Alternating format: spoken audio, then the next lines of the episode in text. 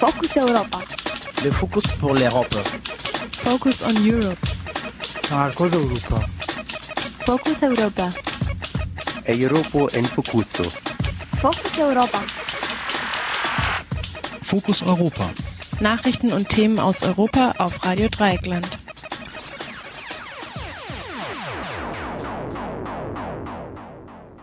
Hallo und herzlich willkommen zu Fokus Europa am heutigen Mittwoch, dem 7. August 2013. Am Mikrofon begrüßt euch Nils. Gemeinsam schnüffelt es sich besser. Fabian sprach mit dem freien Journalisten Matthias Monroy über das EU-Innenministertreffen, das Mitte Juli im litauischen Vilnius stattgefunden hat. Und gemeinsam glotzt es sich besser. Das 66. Festival del Film Locarno wird am heutigen Mittwoch, den 7. August, offiziell eröffnet. Mehr dazu gleich von unserer Kollegin Maike. Die Musik heute GEMA-frei von Bruno Bernards Confusion. Zunächst jedoch die Nachrichten. Focus Europa. Nachrichten aus Europa auf Radio Dreieckland. Der neue iranische Präsident Hassan Rouhani will einen Dialog des Verständnisses in Sachen Nuklearenergie. In seiner ersten Pressekonferenz schlug er seriöse Verhandlungen mit den USA, Frankreich, Großbritannien, Russland, China und Deutschland vor von denen alle profitieren. Rouhani erklärte, er sei sicher, dass, wenn die anderen Parteien auch bereit sind, die Unruhen im Nahen Osten sich schnell klären würden. Israel und der Westen beschuldigen Teheran, unter dem Deckmantel der zivilen nuklearen Nutzung Atomwaffen produzieren zu wollen. Der Iran leugnet dies stets.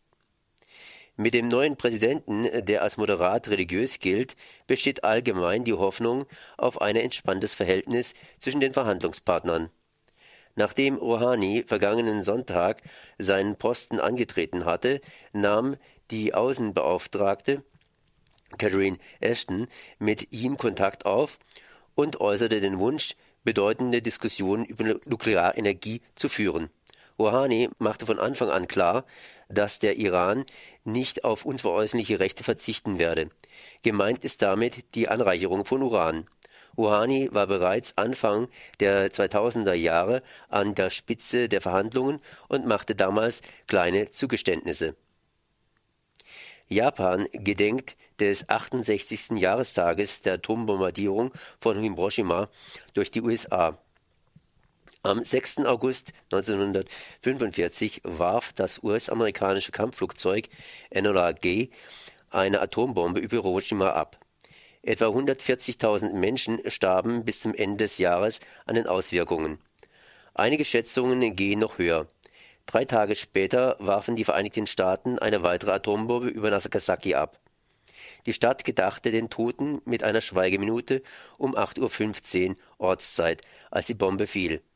Der japanische Premierminister Shinzo Abe sagte in der Zeremonie danach, wir Japanerinnen und Japaner sind die einzigen Opfer in der Geschichte eines nuklearen Angriffs und wir haben die gewisse Verantwortung, eine Welt ohne Atomwaffen herbeizuführen. Es ist unsere Pflicht, die Welt an die Unmenschlichkeit von nuklearen Waffen zu erinnern. Ganz anders sieht es derzeit mit der Wahrnehmung der sogenannten zivilen Nutzung von Nuklearenergie in Japan aus.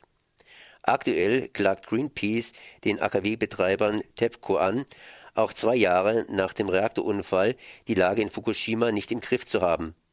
Unter dem Atomkraftwerk steige das radioaktiv verseuchte Grundwasser kontinuierlich und drohe ins Meer zu fließen.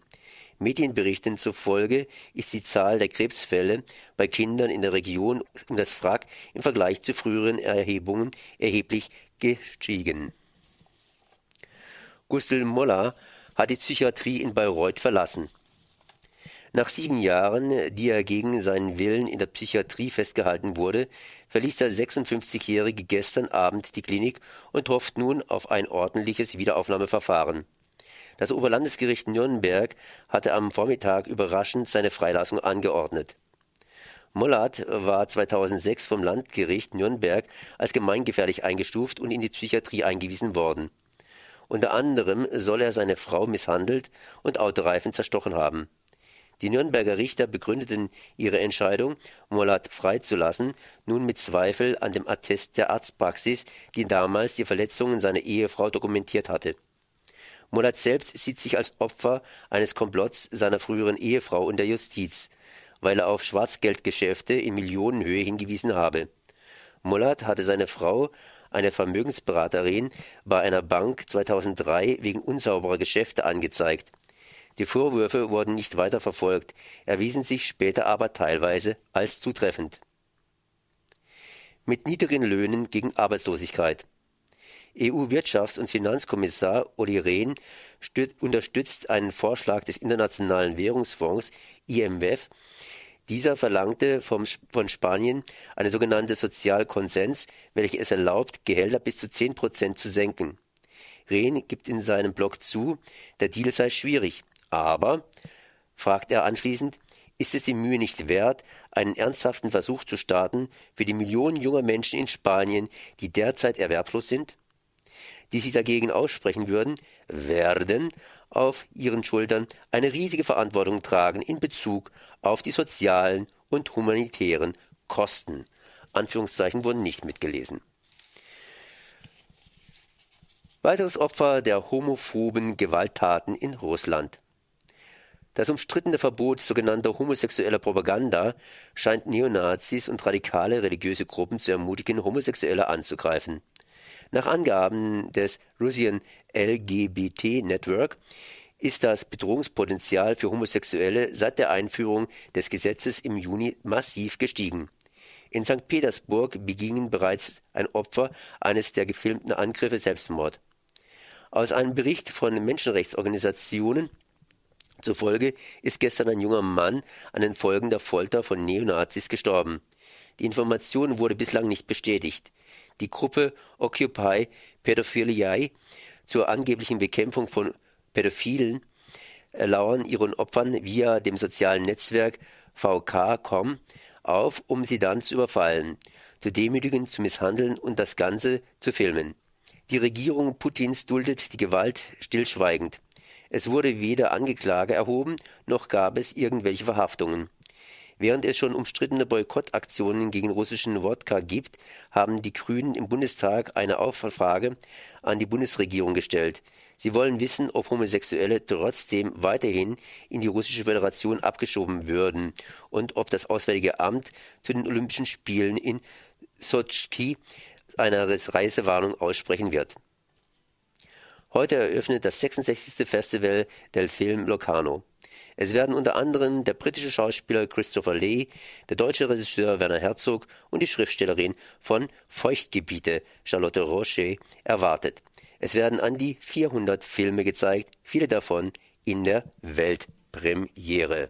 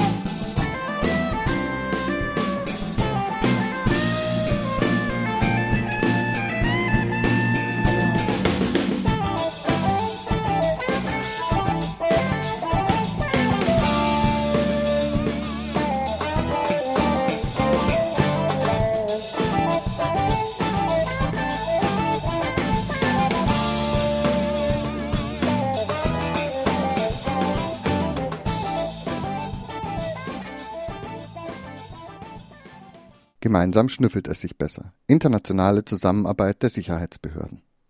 Mitte Juli fand im litauischen Vilnius ein Treffen der EU-Innenministerinnen statt. Das Treffen fiel mitten in die von Whistleblower Edward Snowden ausgelöste NSA-Abhöraffäre rund um das Programm PRISM.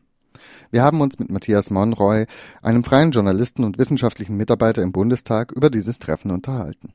Also ein zentrales Thema bei der Konferenz in Vilnius war eben auch diese stärkere Zusammenarbeit im Bereich Inneres und Justiz auf europäischer Ebene und in dem Fall ähm, mit Einwilligung bzw. Beteiligung der auch der USA, wie es aussieht.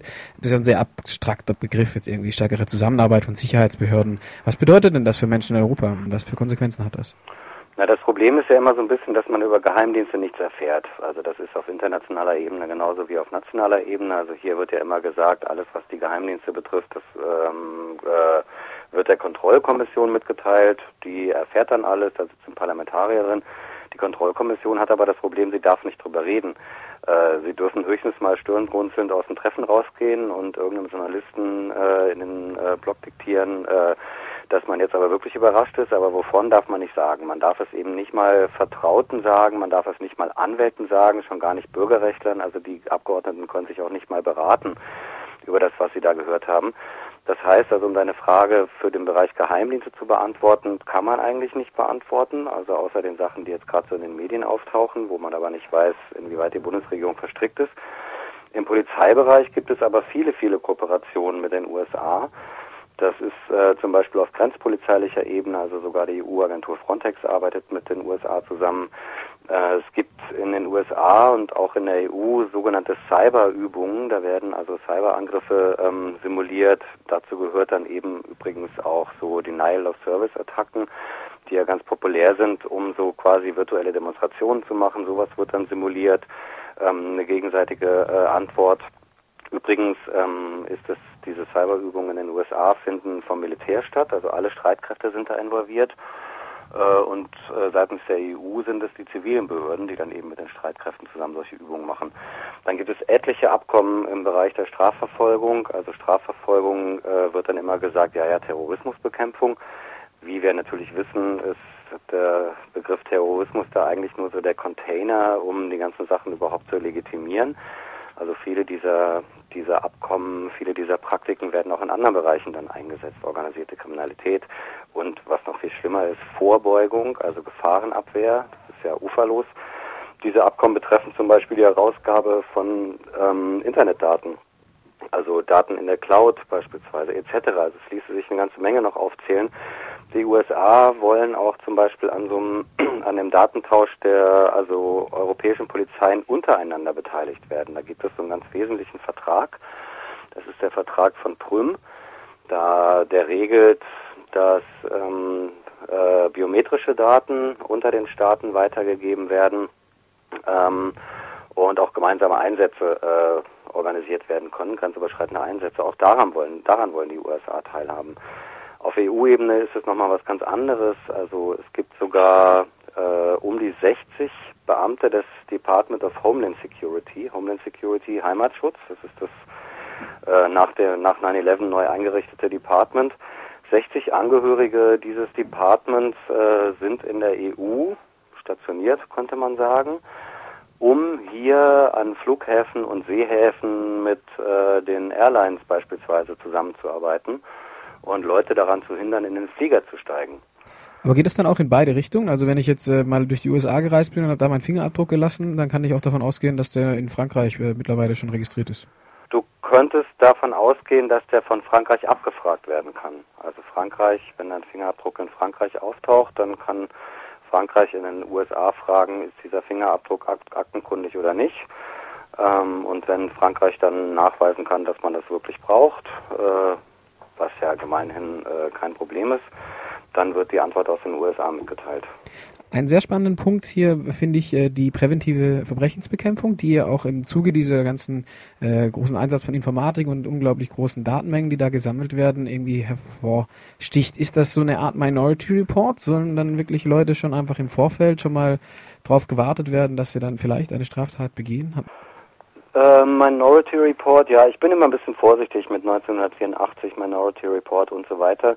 Tatsächlich nehmen solche Filme oft vorweg, was äh, in späterer Zeit passiert. Ähm, diese Orakel wie bei Minority Report, die gibt es noch nicht. Aber trotzdem ist da was äh, Wahres dran im Kern, was du sagst, nämlich das Problem eben, dass anlasslos von jedem und jeder Daten gesammelt werden mit dem Ding, man könnte sie ja später mal brauchen.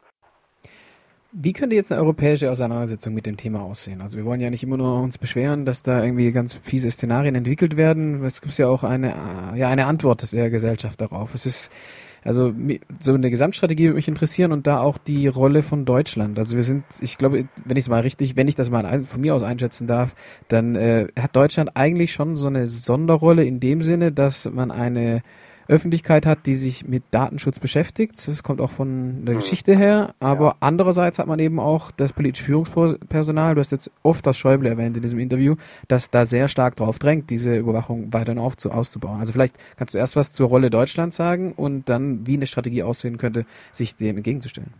Also es ist natürlich immer so ein bisschen äh, verwirrend, wenn man im eigenen Land äh, lebt und forscht, dann kommt einem das eigene Land immer als der Motor der Sicherheitspolitik vor.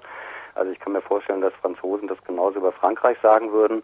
Ich glaube aber trotzdem, dass das stimmt. Also wenn man sich diese ganzen Initiativen anguckt, die Schäuble da auf die Schiene gesetzt hat, äh, ist Deutschland einfach ähm, der Drahtzieher vom Minority Report. Also damals war es Schäuble auf jeden Fall. Hat sich da enorm profiliert. Dann ist es tatsächlich so, dass seit einigen Jahren, also ich würde sagen wahrnehmbar seit 2006, 2007, diesen Widerstand gegen die Vorratsdatenspeicherung gibt. Das ist ja auch eine europäische Richtlinie. Es hat sich aber auch gezeigt, meiner Meinung nach, äh, die Grenzen dieser Bewegung, nämlich sie hat sich nur auf Vorratsdatenspeicherung fixiert. Die Vorratsdatenspeicherung sollte auch eine EU-Richtlinie sein, beziehungsweise ist es, ähm, soll jetzt umgesetzt werden. Es war eine Ein-Punkt-Bewegung und man hat die ganzen anderen Sachen, die bei der EU liefen, äh, verschlafen. Also diese ganzen anderen Entwicklungen, überhaupt Stockholm-Programm, überhaupt Überwachung und Kontrolle, äh, auch Migrationspolitik. Und ich habe mich da manchmal mit Leuten drüber gestritten und habe hab darauf auch hingewiesen. Und ich sehe schon die Stärke von so einer Einpunktbewegung. Die war auch sehr groß. Also hätte man sich jetzt meinetwegen auch noch mit Migration beschäftigt, wären mit Sicherheit Leute abgesprungen, weil, weil sie die Meinung nicht teilen würden. Trotzdem würde ich sagen, die Sache hat Grenzen. Ähm, die Zeit hat sich weitergedreht. Es bräuchte eine europäische Bewegung eigentlich. Und da muss man sich natürlich darüber verständigen, was bedeutet denn das? Es bringt ja nichts, dauernd nach Brüssel zu fahren und dort Demos zu machen. Die Zeit hat niemand, das Geld hat niemand, aber wie kann man auf europäischer Ebene grenzüberschreitend so eine Bewegung zusammenbauen? Wie kann man, wen will man dabei haben? Und es gibt da gerade so auch Ansätze seit drei Jahren, in Brüssel Demonstrationen zu machen. Also man hat auch endlich mal äh, dem äh, AK Vorrat, Arbeitskreis Vorratsdatenspeicherung, einen Namen gegeben, den man Englisch aussprechen kann. Das ist ja auch noch so ein Ding. Also wer möchte denn äh, aus Spanien oder Frankreich mit einer Gruppe zusammenarbeiten, deren Namen man nicht mal aussprechen kann. Jetzt heißt es Freedom Not Fear. Es sind aber wenig Leute, die das in Brüssel machen. Ich finde es aber sehr vielversprechend und ich würde äh, wirklich dafür votieren, diesen Ansatz auszubauen und auch, dass andere Gruppen versucht werden, ins Boot zu holen. Soweit Matthias Monroy, freier Journalist und kritischer Experte für europäische Zusammenarbeit in Sicherheitsfragen und als solcher auch wissenschaftlicher Mitarbeiter im Bundestag.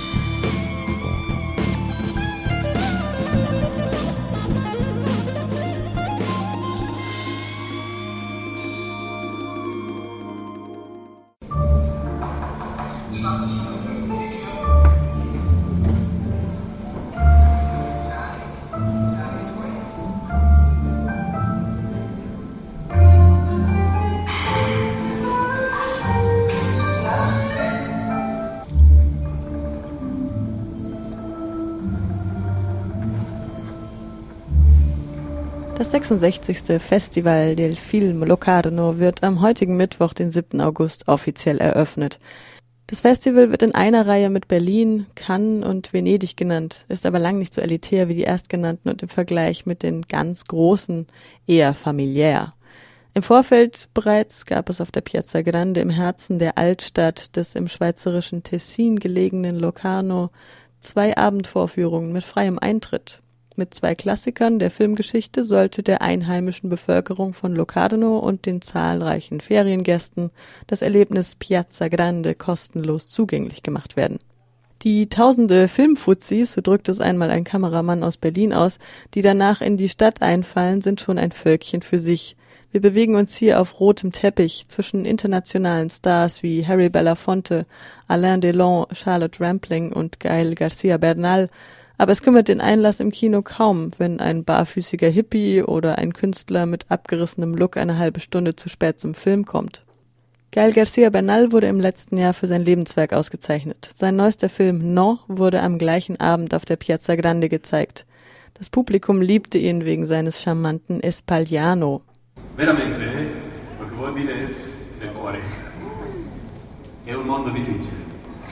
Ehm, no, no. Eh, no, veramente, yo, yo nunca, nunca me imaginé hacer cine. Ich hätte nie gedacht, dass ich einmal im Film arbeiten und reisen und so viele Leute kennenlernen würde. Ich bin wirklich glücklich mit meiner Arbeit.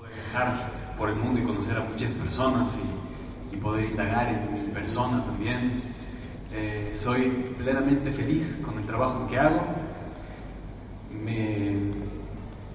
Und da ich nie dachte, dass ich einmal hier stehen würde, okay, erstmal die Übersetzung. y como nunca me imaginé estar aquí, nunca preparé ningún discurso. Parce- Und da ich nie dachte, dass ich einmal hier stehen würde, habe ich keine Rede vorbereitet. Aber einige Widmungen, einige kurze abstrakte Widmungen will ich doch aussprechen. An die Orte, in denen ich aufwuchs. que es la Ciudad de México, Guadalajara,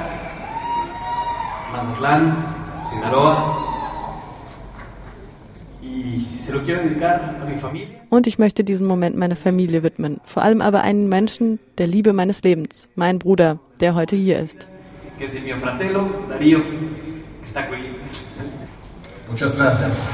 Obwohl Locarno sich den Satz Hier sind die Filme, die Stars zum Motto gemacht hat, spart das Festival auch dieses Jahr nicht an prominentem Besuch.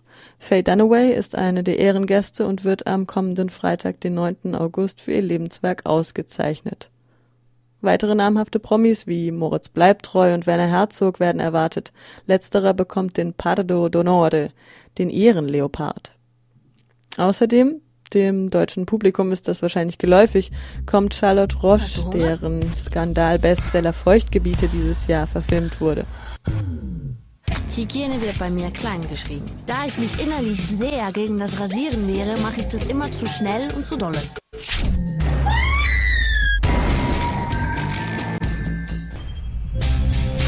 Als Scheidungskind wünsche ich mir, wie fast alle Scheidungskinder, meine Eltern wieder zusammen. Ich werde immer bei dir bleiben, auch wenn ich dich nicht liebe. Das muss so sein, wenn man Kinder hat. Es ist alles gut gelaufen. Meine. Ich kann das Mama aber auch nicht anhängen, weil ich oft Realität, Lüge und Traum durcheinander werfe. Ich wünschte, dass wenn du mal eine Tochter hast, dass sie dir genauso zu schaffen macht wie mir. Aber wenn Sie Tipps für die Erziehung brauchen, dann äh, helfen wir Ihnen gerne.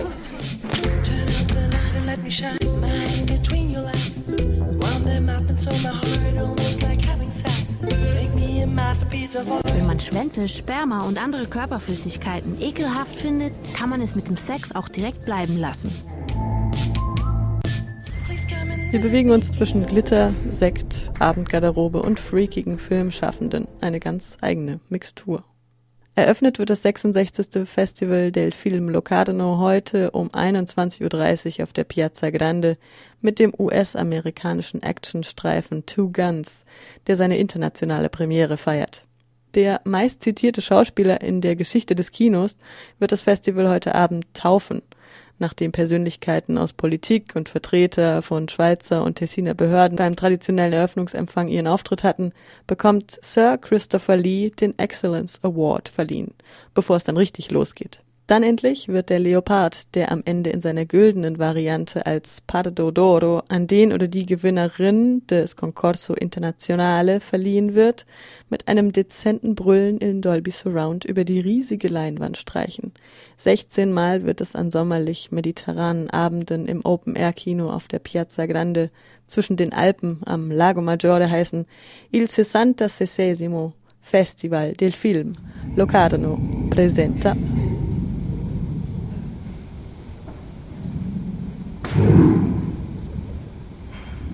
Wie es sich für Filmfestivals gehört, ist das Programm so voll, dass Mensch, selbst wenn er 14 Stunden am Tag im Kino verbringt, gar nicht alles sehen kann. Neben dem Wettbewerb, der 20 Filme aus 17 Ländern beinhaltet, gibt es weitere Kategorien für Kurzfilme, Schweizer Produktionen, zeitgenössisches Kino, eine Retrospektive. Nicht nur die Stars bekommt das Publikum hier live zu Gesicht, auch Newcomer haben in der Sparte Pardi di Domani eine Chance, ihre Werke zu präsentieren. Außerdem darf die Jury, bestehend aus Filmexpertinnen und Experten aus der ganzen Welt, ihren Favoriten küren. Und das Publikum hat dazu ebenfalls die Gelegenheit. Bei den Vorführungen auf der Piazza Grande, wo natürlich lediglich die Streifen mit gewissem Massentauglichkeitspotenzial laufen. Anders sehr der Platz, welcher bis zu 8000 Zuschauerinnen und Zuschauer fasst, ziemlich traurig aus. Da die Anwohnerinnen und Anwohner schon Unmengen an Kameraleuten und Technik mit Scheinwerfern, Lautsprechern und Pipapo auf ihre Balkone lassen müssen, ist es nur gerecht, dass die in den umliegenden Häusern dann abends bei den Open-Air-Vorstellungen auch mitgucken können.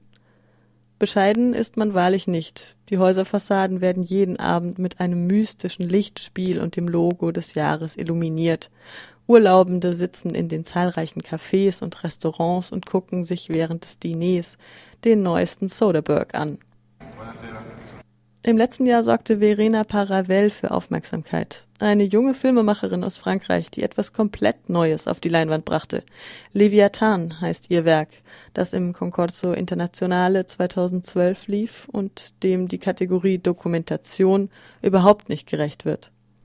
Am Ende waren sich alle einig, dass dies der erste Film seit langem sei, der das Medium tatsächlich auf irgendeine Art voranbringen könnte.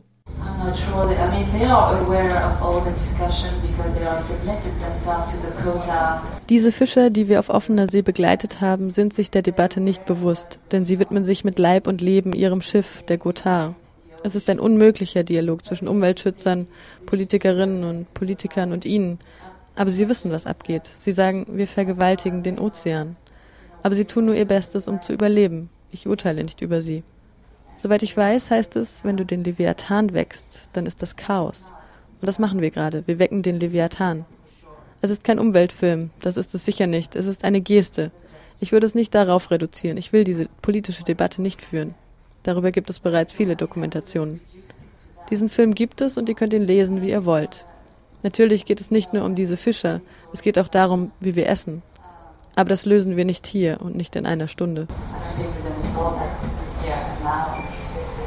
Immerhin schaffte es Leviathan im Unterschied zu vielen anderen, die mit viel Glück noch einen Sendeplatz für drei Uhr morgens auf Arte ergattern, auch außerhalb des Festivals auf die große Leinwand. Deutscher Kinostart war Ende Mai diesen Jahres. Doch am Ende gewann die Low-Budget-Trash-Produktion La Fille de Nulle Part von dem Franzosen Jean-Claude Brissot mit sich selbst in der Hauptrolle. Back to the Roots war die offizielle Begründung der Jury. Das war Fokus Europa vom 7.8. Verantwortlich für die Sendung war Nils und er verabschiedet sich jetzt in den Urlaub.